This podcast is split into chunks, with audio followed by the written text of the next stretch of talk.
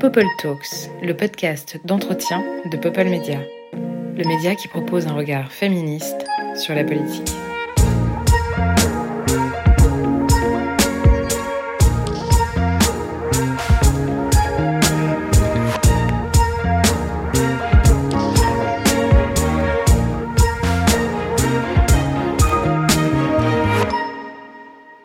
Bonjour, bonjour, bienvenue sur euh, Talk. Bonjour. On a, on a commencé le, on a commencé euh, l'enregistrement euh, en off en fait. J'avais pas appuyé sur le bouton. mais Ça peu arrive, importe. Mais oui, c'est les joies du direct. Enfin, on n'est pas en direct, mais dans les conditions du C'est direct. ça. Et, euh, et voilà, donc très heureuse aujourd'hui d'accueillir mon invité du jour, Claire Touzard. Bonjour Claire. Bonjour. Comment vas-tu? Bah, très bien. Tout marche. Tout marche, ça y est, oui, oui, oui. plein de Oui, oui. couleurs, c'est beau. On va lancer, on a, on a, une, on a accès en fait au studio de la Gaieté Lyrique. J'ai, euh, j'ai, eu la chance, euh, j'ai la chance d'être en résidence pendant quelques mois la Gaieté Lyrique qui me met à disposition euh, gratuitement son super studio de podcast. Donc je suis très très contente.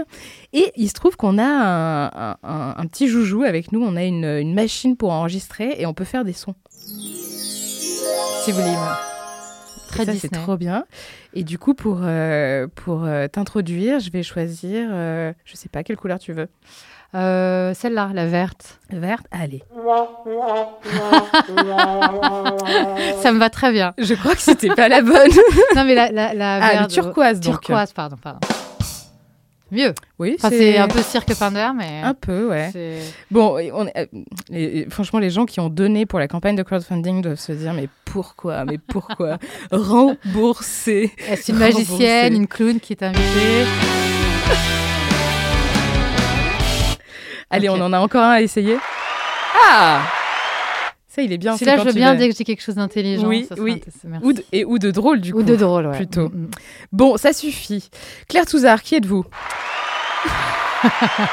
Non, c'est trop tentant. J'arrête, j'arrête, j'arrête. J'arrête. Claire Je me lance dans le stand-up. Ah, J'adorerais, non mais... mais tu penses que tu pourrais? Euh, écrire les textes ou mm, pff, je sais Bah, pas. Non. Les deux. non, non, ça demande vraiment. J'ai une amie, Marina Rodman, qui en fait très très bien. Et face à son talent, en fait, euh, énorme, je, vraiment, je, je m'écrase. Ouais, j'avoue. Alors, autant faire des blagues comme ça, tu vois, genre euh, sur le vif. euh, je trouve que c'est accessible. Mais écrire des blagues, c'est chaud, quoi. Ouais, écrire des blagues et puis les jouer, quoi. Il faut Mais quand ouais. même une certaine intonation, etc. Je, je suis pas sûre, quoi. Je suis non. Ouais. Je, je suis pas sûre de mes, de talents de comédienne encore. Ok, bon, bah. Après, c'est une reconversion enfin, possible, hein, tout est possible. Enfin, Ouais, ouais, ouais. Mais du coup, on va commencer par le début.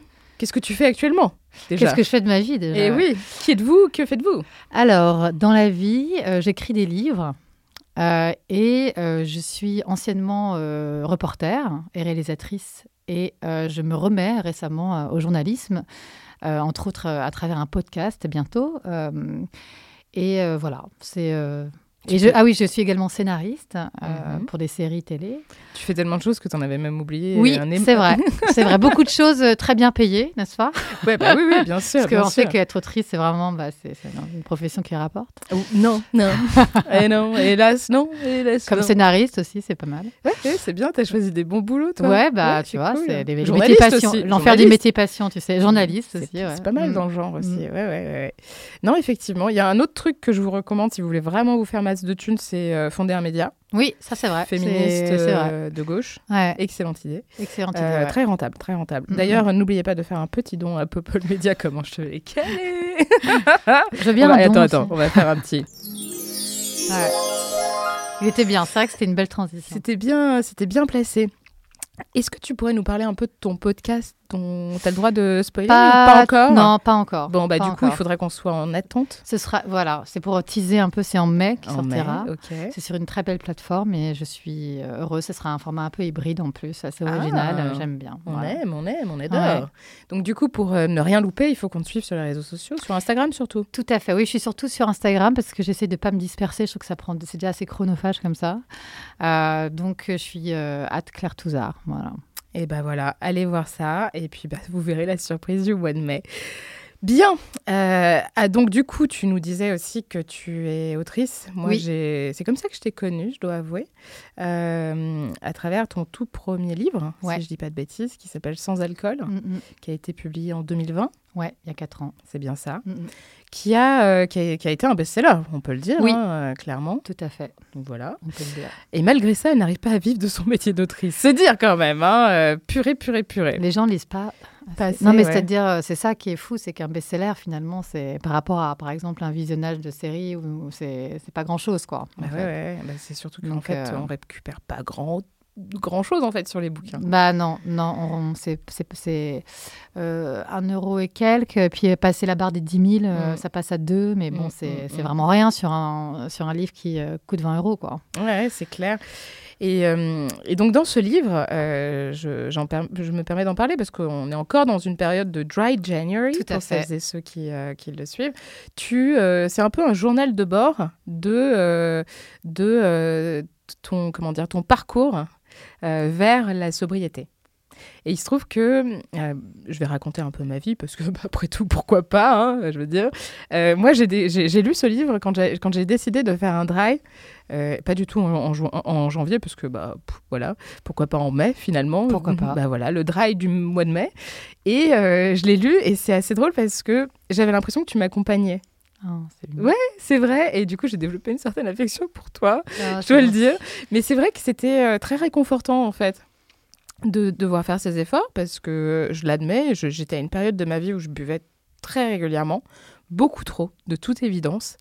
Et euh, c'est là où je me suis dit, OK, là, il faut que j'arrête, euh, ça devient un peu, ça devient un peu n'importe quoi.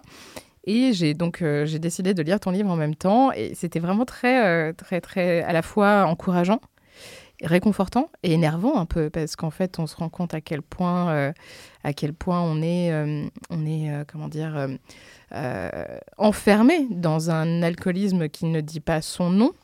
On ferme beaucoup les yeux en fait sur les ravages que peut, que peut, que peut avoir l'alcool en fait sur nos vies, sur la société et, c'est ça que j'ai aussi beaucoup apprécié dans ton ouvrage, c'est que tu, au-delà du récit individuel et personnel que tu, euh, que tu, euh, que tu euh, explores à travers ce- ce- cet, cet ouvrage, il y a aussi tous les enjeux politiques, sociétaux, économiques aussi, que tu traites. Et voilà, donc je me suis dit que c'était peut-être l'occasion pour celles et ceux qui nous écoutent de te donner la parole pour en parler un petit peu en cette période, parce que peut-être qu'il y a des gens qui ont envie, en fait, de, et qui ont besoin de ce soutien-là, et qui trouveraient peut-être euh, un, soutien en lisant ce livre.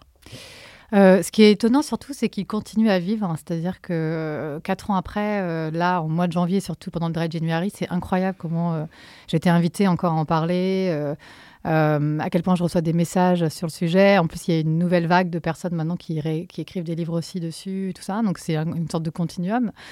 Euh, et euh, parce que le Dry January est vraiment rentré dans les mœurs en France. Euh, C'était pas le cas quand je l'ai écrit. Surtout Mm. que Macron euh, ne voulait pas le défendre. Il avait même, an- avait même annulé le soutien du gouvernement après le lobby, après le- la, la pression des lobbies alcooliers, donc en 2020. Euh, donc je vois vraiment euh, la- le, parcours en fait, euh, le, le changement de mentalité, c'est hyper agréable. L'autre jour j'étais à une soirée, il y avait trois filles, je crois, qui ne buvaient pas.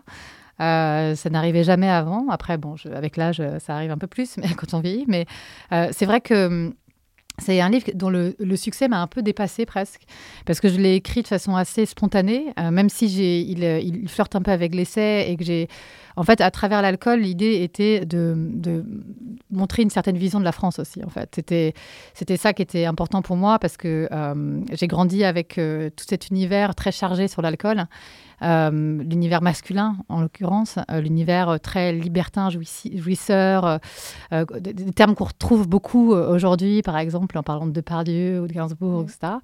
Et donc toute cette France qui se définit en fait par le verre d'alcool, qui se définit par la, poten- le- la propension à boire, euh, à Le bon vivant. le bon vivant, voilà. C'est vraiment une culture, euh, en fait, au-delà euh, d'une consommation.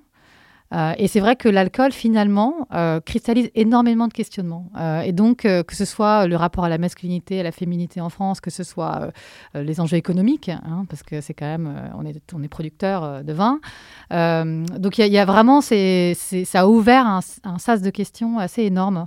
et encore, depuis quatre ans, j'ai fait énormément d'émissions sur le sujet, et chaque fois, c'est des thèmes ou des angles différents. Euh, j'ai fait des recherches aussi historiques. Hein, euh, et donc, c'est passionnant, en fait. Il y a, y a, encore beaucoup de choses à dire, je trouve. Oui, en effet. Et puis, il y a aussi ce... Moi, ce, que ce qui m'a beaucoup touché aussi dans ton livre, c'est que tu fais preuve de vulnérabilité. Et c'est quelque chose dont on n'est pas habitué, en fait. C'est-à-dire que tu es finalement le personnage principal dans cet ouvrage, un peu, euh, un peu l'héroïne que l'on suit au, fil des pages. Et tu, tu, admets, en fait, tes, failles. Et euh, c'est assez particulier parce qu'on est dans une société où on glorifie la réussite, ou euh, finalement, euh, et de simplement dire en fait, ouais, je, je, je, je, pense que je suis alcoolique, c'est quelque chose qui est très difficile. oui, après moi je fonctionne vraiment comme ça et c'est même mon prisme pour travailler en général, c'est que je pars de moi en fait et, et de mes erreurs et de mes échecs. Et, et euh, ou euh, de mes réussites parfois, ça peut arriver aussi. Mais ce que je veux dire, c'est que oui, c'est et que je me dis en général, ce que je vis, ce que je traverse, beaucoup de gens le traversent aussi. Et donc, ça sert à rien d'essayer de, d'inventer un personnage ou quoi que ce soit, euh, et, et, plutôt de, de, se poser la question de pourquoi, pourquoi la souffrance, pourquoi cette blessure, pourquoi. Et c'est vrai que l'alcool, c'était d'autant plus intéressant qu'avec l'alcool, j'avais construit un personnage de femme assez fort.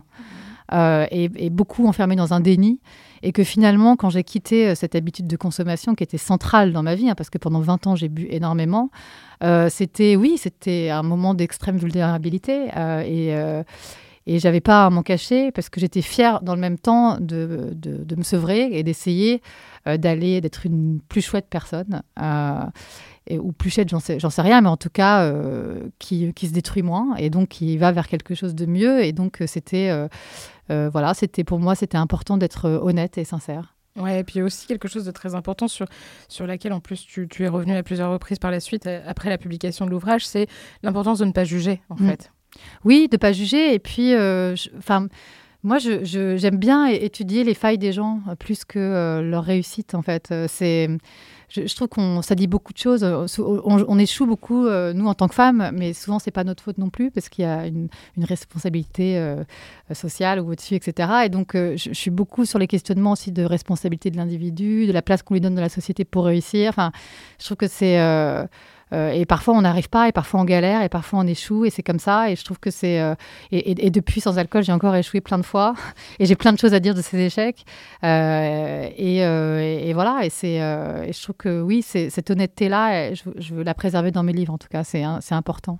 et c'est vrai que je pense que c'est ce qui a beaucoup étonné quand il est sorti.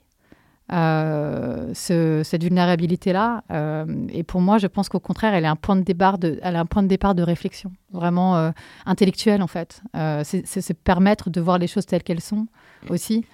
et non en fonction de construction et de normes. Finalement, ça rejoint un peu des questionnements féministes, en fait, parce que mhm. c'est accepté. voilà. moi, je suis lentille, je sais pas euh, femme puissante. Enfin voilà, j'ai jamais aimé ces imaginaires en fait de femmes cadres puissantes. Euh, you, can have, you can have it all et tout ça de, Sheryl Sandberg. Enfin moi, je suis un peu l'anti ça quoi. C'est-à-dire que moi j'ai galéré, j'étais une loseuse, euh, j'ai pas d'une famille, enfin j'avais pas de thunes quand j'étais étudiante. Enfin voilà, c'est ma vérité, mais ça m'a construit aussi et ça a construit mon écriture et, j'en suis fière maintenant en fait. Mm. Alors c'est marrant parce que tu viens de dire quelque chose euh, là il y a quelques minutes. Tu as dit j'avais pas besoin de créer de personnage.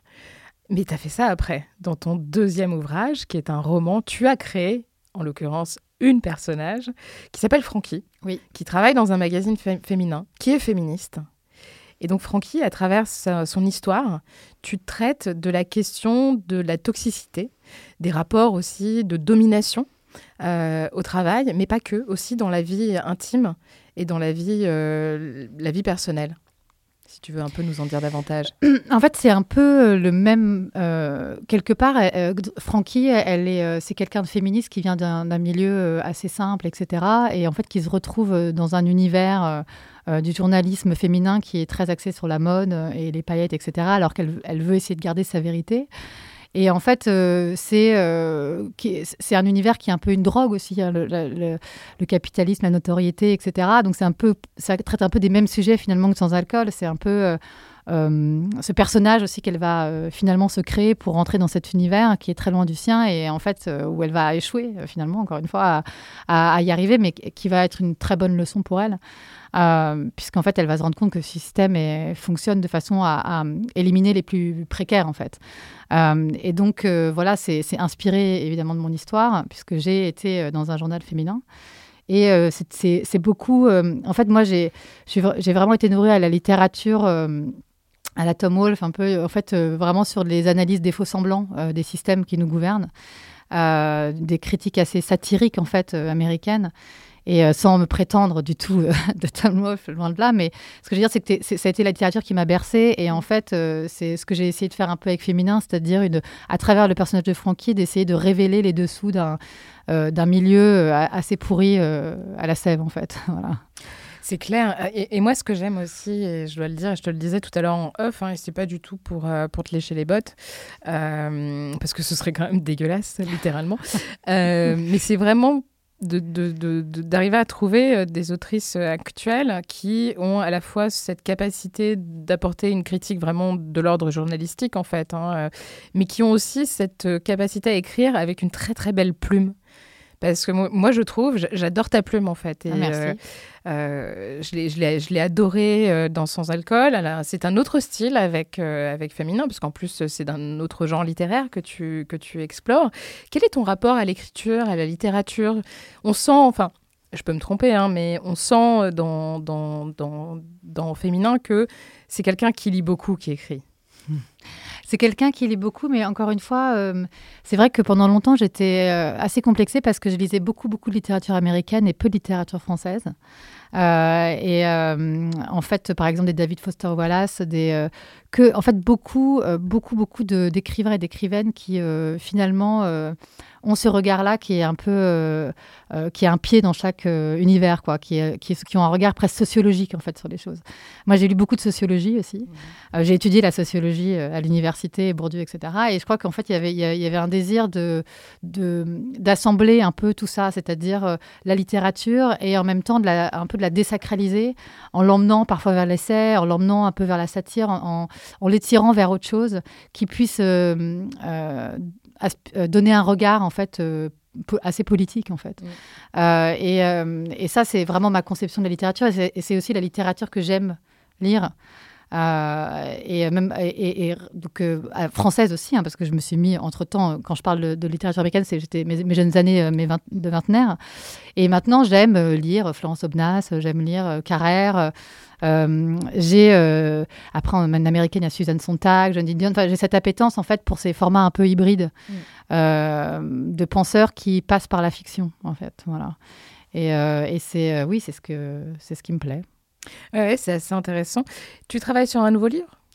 Oui, je travaille sur un nouveau livre qui, pareil, est une forme d'autofiction, mais qui tire vers l'essai, sur la santé et la santé mentale et euh, qui est en fait un peu une suite de Sans alcool.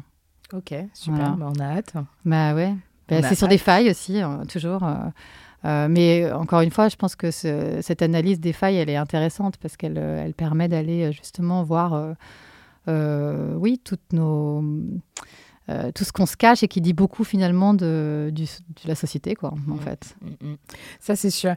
Et justement, euh, il y a la société, bien sûr, qui, qui, est, qui, est, pardon, qui est très imprégnée dans, dans, ton travail, dans, dans, ton écriture, dans tes ouvrages. Euh, il y a la politique aussi, qui est très présente. C'est quoi ton rapport à la politique aujourd'hui, toi? Alors mon rapport à la politique, c'est, je ne suis pas, je dirais, spécialiste comme toi, par exemple, du politique, tu vois, de, de euh, mais je vais passer par euh, plutôt la pensée c'est-à-dire euh, sur des penseurs et des penseuses de la politique, par des, voilà, des réflexions féministes. Je vais lire beaucoup là-dessus, sur le postcolonialisme, sur énormément de choses qui m'intéressent.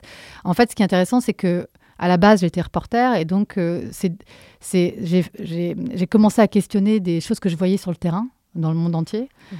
Euh, et c'est ça qui m'a amené à des lectures politiques, mais sur, sur, certains sujets, en fait. Euh, et très vite, par exemple, je me suis intéressée euh, au postcolonialisme, parce que j'ai été en Afrique du Sud plusieurs fois pour traiter des stigmates de l'apartheid et, en fait, de, de, la mouvance des jeunes générations qui essayaient de, de rétablir une sorte d'égalité dans un pays qui est encore très divisé, en fait.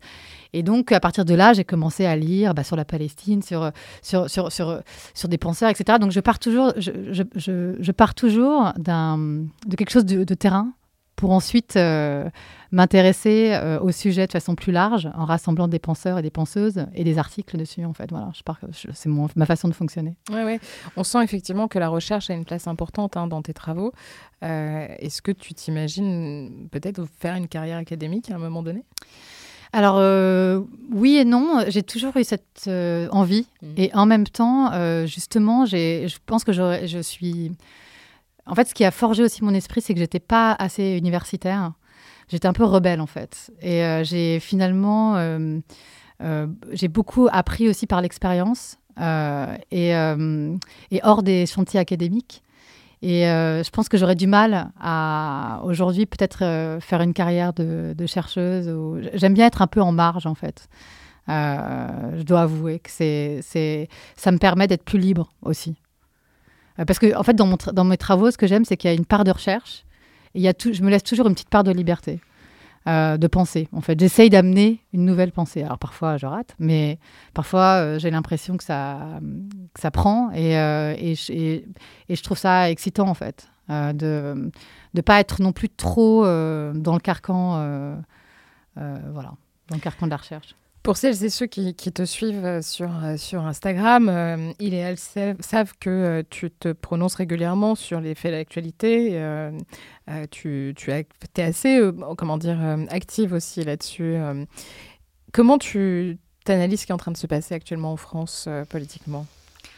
Bah moi, je suis très effrayée par ce qui se passe en France, mais depuis longtemps en fait. mais comme toi, j'imagine, et comme beaucoup de personnes, puisque je pense que quand on, notre métier, c'est de lire et d'observer aussi, encore une fois, sur le terrain les choses, euh, on voit euh, ce qui se passe. C'est-à-dire, euh, pour moi, c'est vraiment deux c'est la tectonique des flaques, quoi. C'est-à-dire que c'est, c'est, il y a eu un mouvement euh, progressiste, il y a eu une libération de la parole, il y a eu, euh, y a eu, il y a à la fois des courants euh, très forts et féministes, etc. Et puis évidemment, il y a bah, des courants contraires qui, qui se, qui s'essèment partout et qui, voilà. Mais je pense que au-delà de ça, moi, ce que j'observe vraiment, c'est depuis la pandémie, en fait, la pandémie a, a vraiment beaucoup, remis beaucoup de choses en question. Euh, parce qu'à la fois, comme le dit Butler, on était très connectés en termes d'organisme. Tout d'un coup, on avait une sorte de destin collectif. On était liés à une maladie. Il y avait quelque chose où tout était à l'arrêt. Euh, et je pense qu'il y avait un peu des espoirs à ce moment-là que la société allait changer. Euh, il y avait tout le monde euh, se fondait de grands discours humanistes, etc. Et puis après, euh, l'économie a repris de façon encore plus agressive. je pense que les gens ont eu été dans une santé mentale terrible en fait.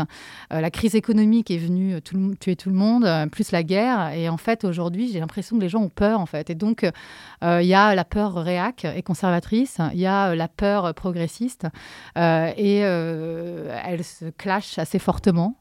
Euh, euh, et, c'est dur de trouver une direction commune. Et celle qui gagne, malheureusement, c'est celle qui est la plus euh, populiste. Enfin, j'aime pas trop le mot, mais voilà, qui donne des solutions assez radicales, genre virons les, immigrés, on aura plus de, travail, ou des, slogans assez simples qui finalement agissent sur les peurs des gens de ne pas avoir de travail, etc. Donc on voit bien ce qui est en train de se passer. Hein, avec le gouvernement Macron qui, pour moi, n'est ni plus ni moins maintenant qu'un gouvernement d'extrême droite.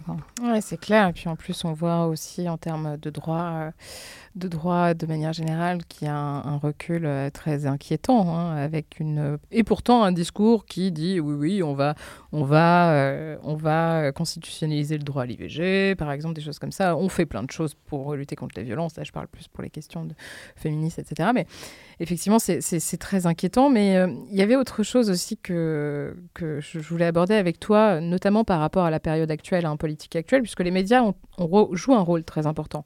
Et on le sait, nous, en tant que, journalistes, que finalement, euh, le récit que l'on porte, le récit que l'on transmet, euh, a un impact réel sur euh, ben, les idées que les gens peuvent se forger Et moi, je vois par exemple qu'il est très difficile de se faire une place et d'imposer un récit alternatif à celui qu'on nous sert matin, midi et soir, euh, qui est par ailleurs euh, composé de mensonges euh, et, de, choses complètement absurdes et irréalisables, et, d'ailleurs non souhaitables, il faut, bien le dire.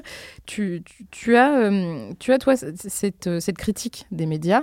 et tu montres qu'en fait l'environnement médiatique aujourd'hui est encore totalement euh, gangréné par euh, une vision du monde qui est celle de, de l'homme blanc, cis, hétéro, relativement conservateur. C'est encore vrai aujourd'hui en 2024 euh, Ah bah oui, oui, euh, plus que jamais. Alors c'est qu'on nous donne l'illusion parce qu'on nous donne des sujets euh, sur le MeToo, quelles leçons tirer du MeToo, etc., de temps à autre, qu'on nous fait la fleur de, nous interviewer de temps à autre, mais en vérité, il n'y a pas de réflexion structurelle en fait. dans les rédactions, par exemple, où il y a pour moi ce que j'appelle une sorte de, je ne sais pas comment dire, mais disséminé un peu dans tous ces médias, Hiring for your small business? If you're not looking for professionals on LinkedIn, you're looking in the wrong place. That's like looking for your car keys in a fish tank. LinkedIn helps you hire professionals you can't find anywhere else, even those who aren't actively searching for a new job but might be open to the perfect role. In a given month, over 70% of LinkedIn users don't even visit other leading job sites. So start looking in the right place. With LinkedIn, you can hire professionals like a professional. Post your free job on linkedin.com slash people today. Vieux type de gauche, quoi. Euh, le vieux type de gauche qui, en fait, est à droite est devenu euh, capitaliste euh, parce qu'il a joui sans entrave un peu trop et, et qu'il est dans des logiques de pouvoir et de vente plus que dans des logiques altruistes et qu'en fait, il fait barrage aux idées nouvelles, entre autres des jeunes générations de journalistes.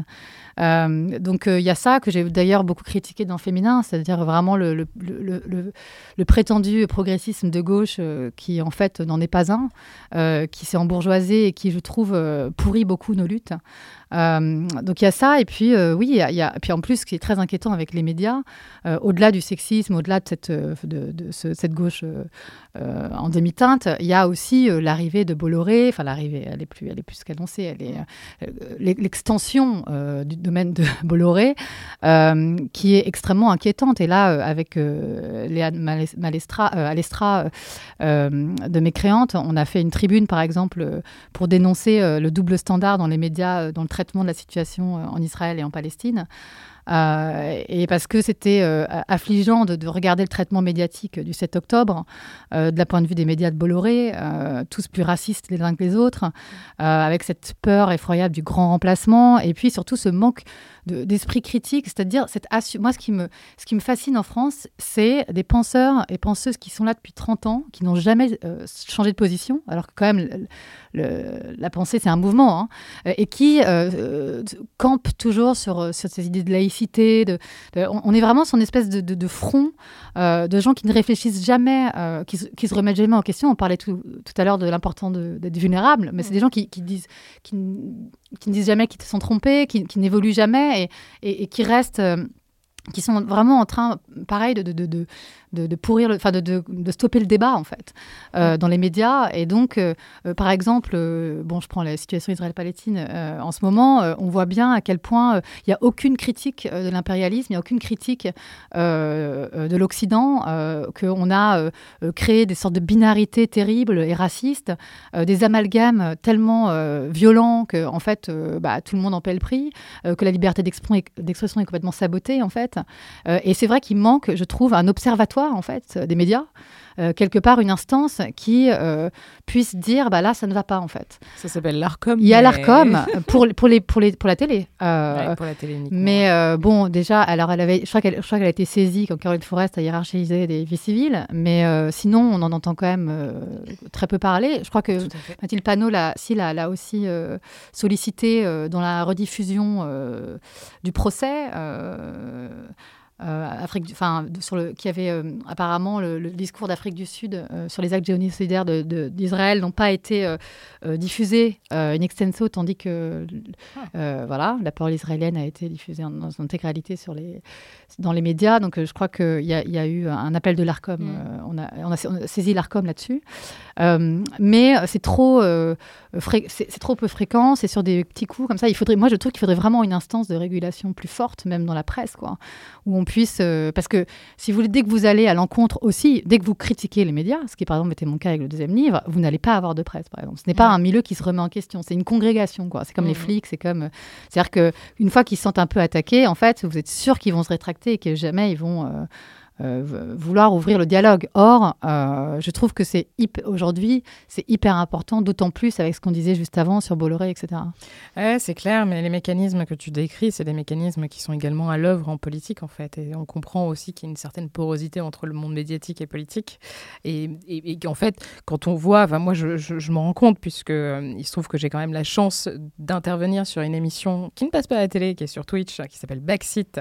D'ailleurs, ça reprend la semaine prochaine. je suis très contente. Euh, d'arriver vraiment à challenger euh, les, personnalités politiques qui, qui, qui, pardon, qui viennent et qui sont invitées dans l'émission. Et quand euh, je me suis retrouvée dans des médias plus traditionnels et que je les ai autant challengés, ça a été excessivement compliqué. C'est-à-dire que soit, ça m'est arrivé une fois sur France Info avec Gilles Bernstein, soit on m'a dit tu peux pas dire ça. C'est-à-dire que le présentateur pendant l'émission m'a dit tu ne peux pas dire ça un député ce qui était quand même assez hallucinant. Soit c'est euh, la personne qui est interviewée qui réagit en disant que je dis n'importe quoi, que je suis militante, etc. Et ça m'est arrivé pas plus tard que la semaine dernière ah avec un député euh, Renaissance. Et là, pour le coup, euh, la présentatrice a pris ma défense en me disant que j'ai le droit de dire ce que j'ai envie de dire, alors que j'étais juste en train de, de, remettre en question, en fait, des faits. et une politique publique qui ne fonctionne pas en matière d'éducation. Enfin bon, bref, donc c'est à dire à quel point ils sont même, enfin je veux dire, les, personnalités politiques sont euh, complètement euh, habitués à ce qu'on leur serve un peu euh, la soupe, quoi, enfin dans les médias. Et il n'y a pas de, répondant réel, il n'y a pas de, voilà, on ne cherche pas à leur faire dire la vérité, parce que moi, quand j'ai une personnalité politique qui s'assoit en face de moi du gouvernement, et je l'ai fait avec Clément Beaune, et qui me dit, on lutte contre l'extrême droite, et que je lui demande, ok, dis-moi comment et qu'il n'y a pas de réponse derrière, je lui repose la question en fait. Donc on le voit bien que dans les médias traditionnels, c'est pas possible. Donc c'est très inquiétant effectivement pour faire avancer, euh, avancer la, la, pensée et, euh, et, la, et, toute la construction en fait de l'esprit critique euh, dans la société, dans nos démocraties. Un point que, que, tu as souligné et qui me semblait vraiment très intéressant, tu disais dans les rédactions aujourd'hui, lorsqu'il y a des, des journalistes d'une nouvelle génération qui débarquent, on leur coupe l'herbe sous le pied, on les, on les censure. Tu parlais de ton expérience avec euh, Féminin. Est-ce que tu veux bien nous en dire davantage, nous expliquer un peu ce qui s'est passé Alors, ce qui est intéressant, c'est il y a la censure, il y a l'autocensure aussi, qui est importante euh, chez les journalistes, parce qu'il y a plein d'enjeux aussi qui nous échappent, des enjeux que je raconte dans Féminin. Après, je raconterai la promo, mais des enjeux d'annonceurs, par exemple, des enjeux, des enjeux d'encarts publicitaires. Euh, qui sont euh, organisés par Avas, tenus par Bolloré. Euh... Tiens donc. attends, attends, ça mérite un petit. Euh, il est bien celui-là. tiens, tiens, tiens. Donc, y a, donc voilà, mais bon, il n'y a pas que Bolloré. Hein, par ailleurs, il y a Arnaud. Enfin voilà, il y, y, a quand même aussi, par exemple, le, bah, tous les magazines sont pieds et poings liés à LVMH, puisque en fait, c'est eux qui donnent les pubs, comme Chanel. donc voilà, il y a tout un, un système économique aussi dont il faut être bien conscient et consciente quand on achète des journaux, qui fait qu'il y a euh, clairement une forme de censure sur certains sujets, puisqu'on ne peut pas s'attaquer, par exemple, à Bernard Arnault. Euh, on ne peut pas s'attaquer à plein de, ou à la mode. Euh, on ne peut pas s'attaquer à plein de sujets quand même qui sont importants sans en plus aller dans une critique radicale. Hein, J'entends juste ouvrir le débat en tout cas. Donc, Ça t'est arrivé toi d'être censuré ou de t'auto-censurer? Bien sûr, plein de fois. Tu as des exemples concrets En fait, il y a une époque où on m'a demandé d'écrire sur la mode. Euh, et euh, pour apporter un point de vue un peu plus socio en fait sur le sujet. Bon déjà c'est impossible hein, parce qu'en euh, c'est des tendances, donc c'est marketing, donc il n'y a pas vraiment de sociologie du vêtement, c'est-à-dire que si vous regardez dans la rue, oui, si vous regardez sur les défilés, non. Et, et, donc oui j'étais en permanence alors, c'est surtout de l'autocensure, c'est qu'on sait qui achète les pages de pub Et de toute façon, on ne dira jamais de rien de négatif sur aucune marque. Et en fait, la seule fois, par exemple, ça m'est arrivé, où j'ai quand même fait l'affront de le faire, deux fois, j'ai eu appel des attachés de presse, puis j'ai fini dans le bureau du directeur de la rédaction. Et en fait, le, numéro d'après, on a fait cinq pages sur la personne en question parce qu'elle arrivait chez Vuitton. Quoi, voilà. et donc, bah, ça a carrément participé clairement à laisser certains champs libres de faire ce qu'ils voulaient hein, et de cibler les jeunes agressivement sans qu'il y ait aucune critique qui soit émise. et donc, c'est, ça a permis bah, aux publicitaires d'utiliser nos luttes, le féminisme, tout ça, en faisant du washing dans tous les sens et personne ne disait rien. Enfin, ça a eu vraiment. Alors maintenant, les gens sont plus conscients et passent aussi par d'autres médias. mais à l'époque, il y a dix ans, c'était moins le cas. Et c'est vrai qu'on a vendu beaucoup, beaucoup de d'infos censurées, de fausses infos. Par exemple, même dans certains journaux, je voyais apparaître des publics reportages de Chanel déguisé, quoi. Euh, fait par plusieurs journalistes dans différents journaux. Euh, euh, et, donc, moi, je le sais maintenant parce que j'en suis sortie et que j'ai un œil critique dessus, mais ça reste assez tabou. D'ailleurs, mon livre a connu un peu des déboires à cause de ça. voilà. Oui, ton livre, comment il a été, comment il a été non accueilli? Non accueilli. Euh, c'est un peu compliqué parce que, euh, en fait, euh, dans ce livre, en, gros, je raconte justement tout ce système de magazines qui mettent en couve le féminisme, mais qui derrière essort les journalistes femmes et surtout sont dans des telles logiques capitalistes, en fait, de euh, de, des logiques de pouvoir, euh, de, survie en fait des titres, hein, qu'elles ne font plus du tout attention à l'objectif premier qui est finalement d'informer correctement. Donc euh, on se retrouve donc dans, dans Féminin en l'occurrence, c'est l'histoire d'un journal féminin en crise et arrive à la tête un homme. en termes de directeur de la rédaction. Donc déjà, c'est un homme à la tête d'un féminin, c'est voilà, mais ça arrive plein de fois. Et cet homme, on le découvre au fur et à mesure, on n'en a rien à faire en fait des droits des femmes, euh, mais est là parce que justement il est très connecté avec les grands patrons et qu'il peut ramener des, pages de pub dans le magazine. Et donc on en est quand même à ce degré de non-sens parfois. Et cet homme va être pervers et euh, toxique et euh, va harceler les, les, membres de la rédaction et il va gagner en fait puisque euh, Frankie, euh, l'héroïne, va avoir une relation avec lui et va euh, être sous son emprise, écrabouillée puis licenciée, tandis que lui va s'en sortir avec les honneurs. C'est inspiré de mon histoire. J'ai été licenciée abusivement par mon ancien employeur. et pour enfin, un licenciement lié à mon genre. Il se trouve que j'ai été au prud'homme contre eux, j'ai pas été au pénal, comme beaucoup de gens d'ailleurs. j'ai lu que beaucoup de gens avaient peur, dans les cas de harcèlement sexuel, d'aller d'aller au pénal et préférer aller au prud'homme. J'ai gagné. Euh, mais si vous voulez, c'est euh, euh, donc moi la victoire dans ce procès a été immense parce que vraiment la juge a dit c'est n'importe quoi ce qui s'est passé. mais pour autant, le livre a coincé au niveau des rédactions. puisqu'il remet en question un système et qu'il dénonce surtout des, actes sexistes au sein euh, de certains journaux. Et je pense que mon magazine était loin euh, d'être le seul. Euh, d'ailleurs, quand mon livre est sorti, il y a eu des cas de harcèlement à France Culture. Enfin, en fait, en gros, il y a du harcèlement partout. Hein. et donc, voilà. Donc, je, racontais cette dualité-là d'une façade féministe et progressiste, et derrière, en fait, la, réalité de l'exploitation des femmes, surtout dans des magazines liés aux, questions féminines. Féministe. Et du coup, de fait, ce qui s'est passé, euh, c'est qu'en fait, euh, il y a eu très peu de promos pour cet ouvrage, alors que euh, tu venais de sortir un livre qui avait totalement cartonné et que tu pouvais t'attendre à avoir tout autant de succès avec, avec ce, nouvel ouvrage, avec Féminin. Et tu me disais tout à l'heure un peu en off que finalement, tu l'as un peu faite toute seule, ta promo. Oui, ça a été. Euh, bon, il y a eu une autre, il y a, il y a eu quelque chose qui s'est passé que je peux pas vraiment raconter, euh, mais euh, qui est très grave et qui a participé à étouffer ma voix. ce type, en l'occurrence, ça je peux le dire, a menacé par voie interposée de me traîner en diffamation, a répandu des choses fausses sur moi. Euh, et il, est ami avec beaucoup de gens de pouvoir. Euh, et surtout, il est passé par beaucoup de rédactions de journaux et de magazines. Euh, ce qui fait que, bah, du coup, tout le monde était un peu coincé parce que parler de mon livre, ça voulait dire dénoncer quelqu'un qu'on a mis sciemment à la tête d'une rédaction. et il est passé de groupe en groupe et tout le monde connaissait un peu. son, son, CV, entre guillemets, c'est-à-dire quelqu'un qui traitait très mal les femmes. C'est-à-dire leur envoyer des textos déplacés, les placardiser, tyranniser, harceler sexuellement. mais en fait, ce qui est fou, c'est qu'en France, déjà, les cas de viol, on voit bien avec PPDA, euh, etc., sont euh, à peine crus, en fait. C'est-à-dire que, donc imaginez les cas de harcèlement, comment tout le monde s'en bat. Euh, enfin, en fait, c'est ça la, vérité. C'est-à-dire que aujourd'hui, on est déjà en train d'essayer de faire comprendre qu'un homme qui a violé des dizaines et des dizaines de femmes ne devrait pas avoir pignon sur rue. Alors, expliquer qu'un homme qui harcèle sexuellement, on se dit, bah là, c'est vraiment rien. Quoi. Pour la France, c'est la base, en fait. Euh, et donc, euh, euh, c'est ça aussi, c'est qu'on s'est dit, bah, c'est pas grave de passer son livre sous silence parce que c'est que du harcèlement.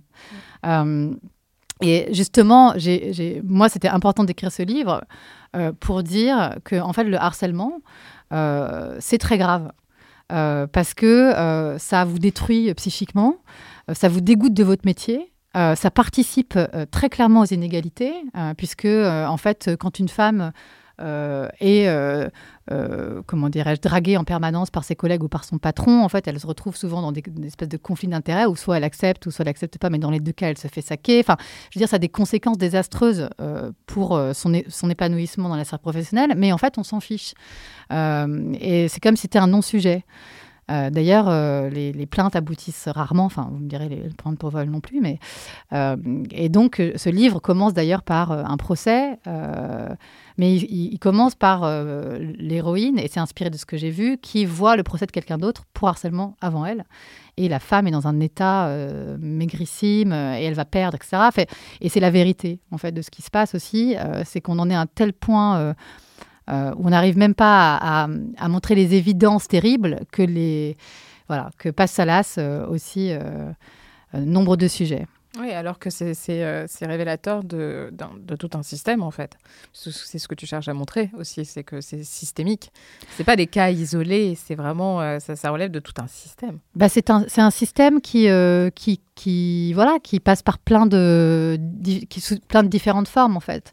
Euh, et c'est ça qui, en fait, moi, ce qui aussi, je pense, a dérangé, c'est que mon personnage, euh, je reviens sur le personnage de gauche, euh, et, de gauche, censément, il est ami des femmes, il est féministe, un homme féministe, on adore.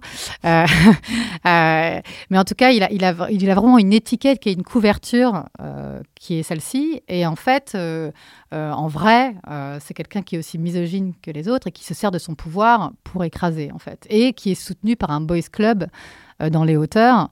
Euh, et que en fait on se rend compte que même dans les magazines féminins, finalement, ces titres sont tenus par des hommes.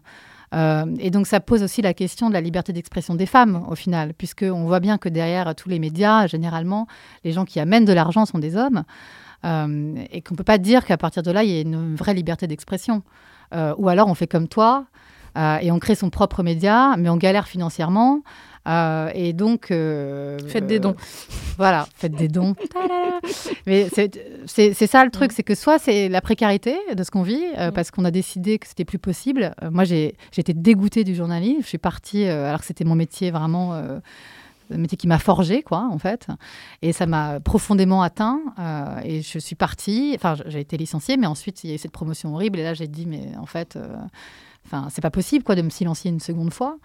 Euh, et voilà, ça m'a dégoûté de mon métier. C'est horrible quand même. Enfin, moi, j'ai grandi avec ce métier. Euh, j'en avais, j'avais une confiance euh, inouïe en ce métier. Et c'est vrai que c'est, je pense que ça dégoûte énormément de femmes, mais que y a, y a les solutions alternatives, elles sont précaires. Voilà.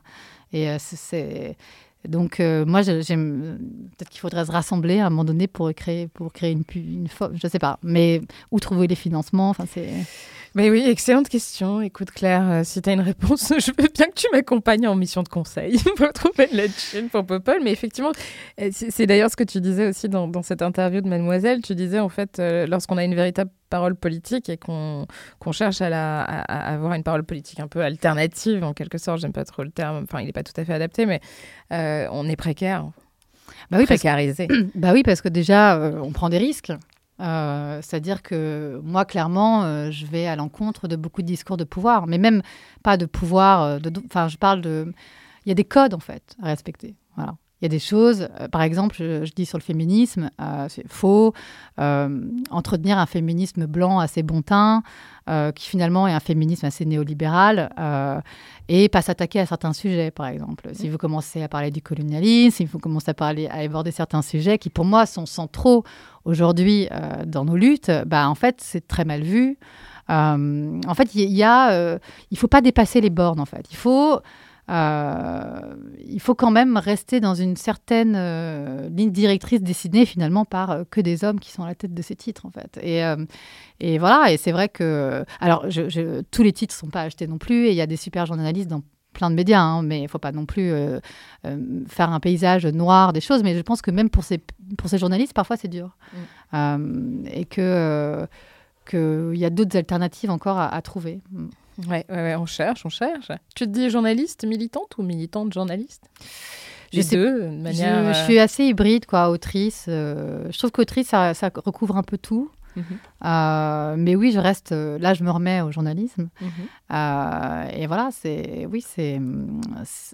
En fait, j'ai vu avec Instagram, effectivement, que je. J'aime ça m'énerve en fait, par exemple comme toi, quand euh, les choses sont mal couvertes euh, ou que, euh, alors c'est pas toujours le cas, il y, a des super papiers aussi, mais ce que je veux dire, c'est que j'ai besoin de m'exprimer sur l'actualité et qu'effectivement, je reviens petit à petit au journalisme. Au début, je le faisais à côté de mes livres sur Instagram, et puis maintenant, j'y reviens un peu pour de bon en, cherchant justement d'autres médias. Mais bon, il y a, des chaînes qui restent chouettes et des, et des Mediapart, Arte, enfin voilà, des, médias qui sont super. Euh, après, ils sont minoritaires. Ouais, c'est clair, ils sont peu nombreux, mais ils sont effectivement super chouettes. Heureusement qu'il y a ça. Euh, et puis heureusement qu'il y a des nouveaux médias qui se créent, évidemment. J'en mets vraiment, j'en rajoute toujours une couche. Hein, je, suis lourde, pardon. Euh, petite, petite question aussi que j'aime bien poser à mes invités sur, sur ce podcast. C'est quoi ta définition du féminisme? Alors là, c'est la question. Attends, on n'avait pas essayé celui-là encore. Euh, c'est quoi ma définition du féminisme? Bah, Pour moi, c'est vraiment euh, euh construire et détruire tous les systèmes d'oppression, en fait. Mais pas que pour nous-mêmes. C'est ça, et je précise, c'est justement, pour moi, c'est avant tout pour les autres aussi. parce que le féminisme à la carte, qui n'est là que pour servir nos intérêts, ça n'a pas d'intérêt. Et donc, euh, c'est pour ça que, voilà, c'est, du coup, c'est, le féminisme, ça mène à l'anticapitalisme, ça mène au, postcolonialisme, ça, pose toutes les questions des systèmes d'oppression, en fait. Euh, c'est une façon de penser euh, et une façon de, réfléchir, une façon de réfléchir à justement déconstruire ces, systèmes de pouvoir et de, de rapports, en fait, d'abus de pouvoir, en fait. Ouais, je, suis complètement d'accord. Oui, ça, te va Excellente réponse, bravo, bravo. Attends, on n'a pas un petit clap-clap? Ah Toi, tu manies avec talent le... Ouais, je commence à, je, commence à je commence à connaître un peu mon, mon nouvel outil de travail qui est magnifique. Euh, super Claire, merci beaucoup. C'était un très bel entretien. Merci à toi. Ça t'a plu? Bah ouais, c'était super. J'espère que j'ai pas dit trop de bêtises. Non, non, bah écoute, c'est les auditoristes qui jugeront, mais je ne pense pas. Non, non, je ne pense pas. Donner de l'argent. oui, voilà. Alors ça, oui. Alors attends, on va essayer de remettre le jingle. Magnifique, magnifique. Merci beaucoup. Merci, à, celles et ceux qui nous ont écoutés aussi et qui nous écoutent fidèlement, régulièrement, tout ça, tout ça. Un petit mot de la fin Qu'est-ce que tu as envie de partager avec nous? Une actu, une idée, un coup de gueule, ce que tu veux. Euh, non, je voulais juste dire euh, que j'ai été un peu négative pendant tout ce podcast, mais qu'il y a euh, beaucoup d'alternatives et surtout il y a une envie, je trouve. et par exemple, sur, mon, sur la sortie de mon livre, donc la promotion a été compliquée, mais il y a eu énormément de femmes qui se sont liées.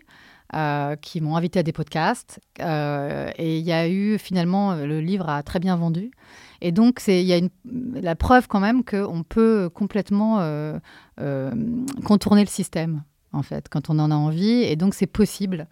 Euh, et voilà, j'avais envie quand même de finir sur une note un peu positive. Euh, parce qu'en en fait, au final, ce, qu'on, ce dont on se rend compte quand on fait ce genre de livres qui sont assez, assez polémiques, ou euh, les, les, tribunes comme j'ai fait récemment dans Manifesto 21, j'avais oublié de préciser, sur, sur le double standard dans les médias, on se rend compte qu'on est très nombreux. Par exemple, la, tribune qu'on a faite avec Anne, elle a réuni 700 signataires.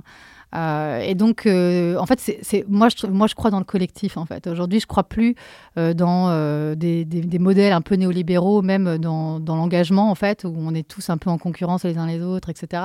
Je crois vraiment à un système d'entraide et de ouais, de, de, de, collectif et, quand fédéré autour de ces idées.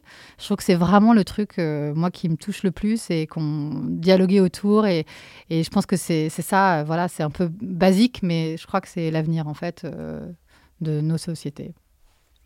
Moi, je trouve que c'est trop beau pour la fin. C'est un très beau mot de la fin. Merci. Merci. Je pense qu'on peut terminer là-dessus et ça donnera certainement des idées à celles et ceux qui nous écoutent.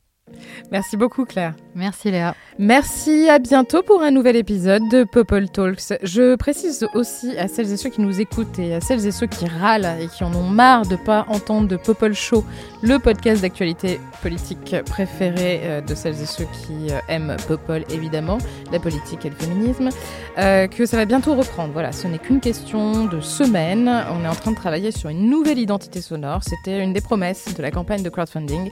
Donc là, il y a encore quelques quelques ajustements et puis après on reprendra euh, vraisemblablement en février. Et tous les, dimanches soirs, vous pourrez enfin écouter euh, votre petit podcast d'actualité politique préféré. À bientôt et merci à celles et ceux qui nous soutiennent. À bientôt.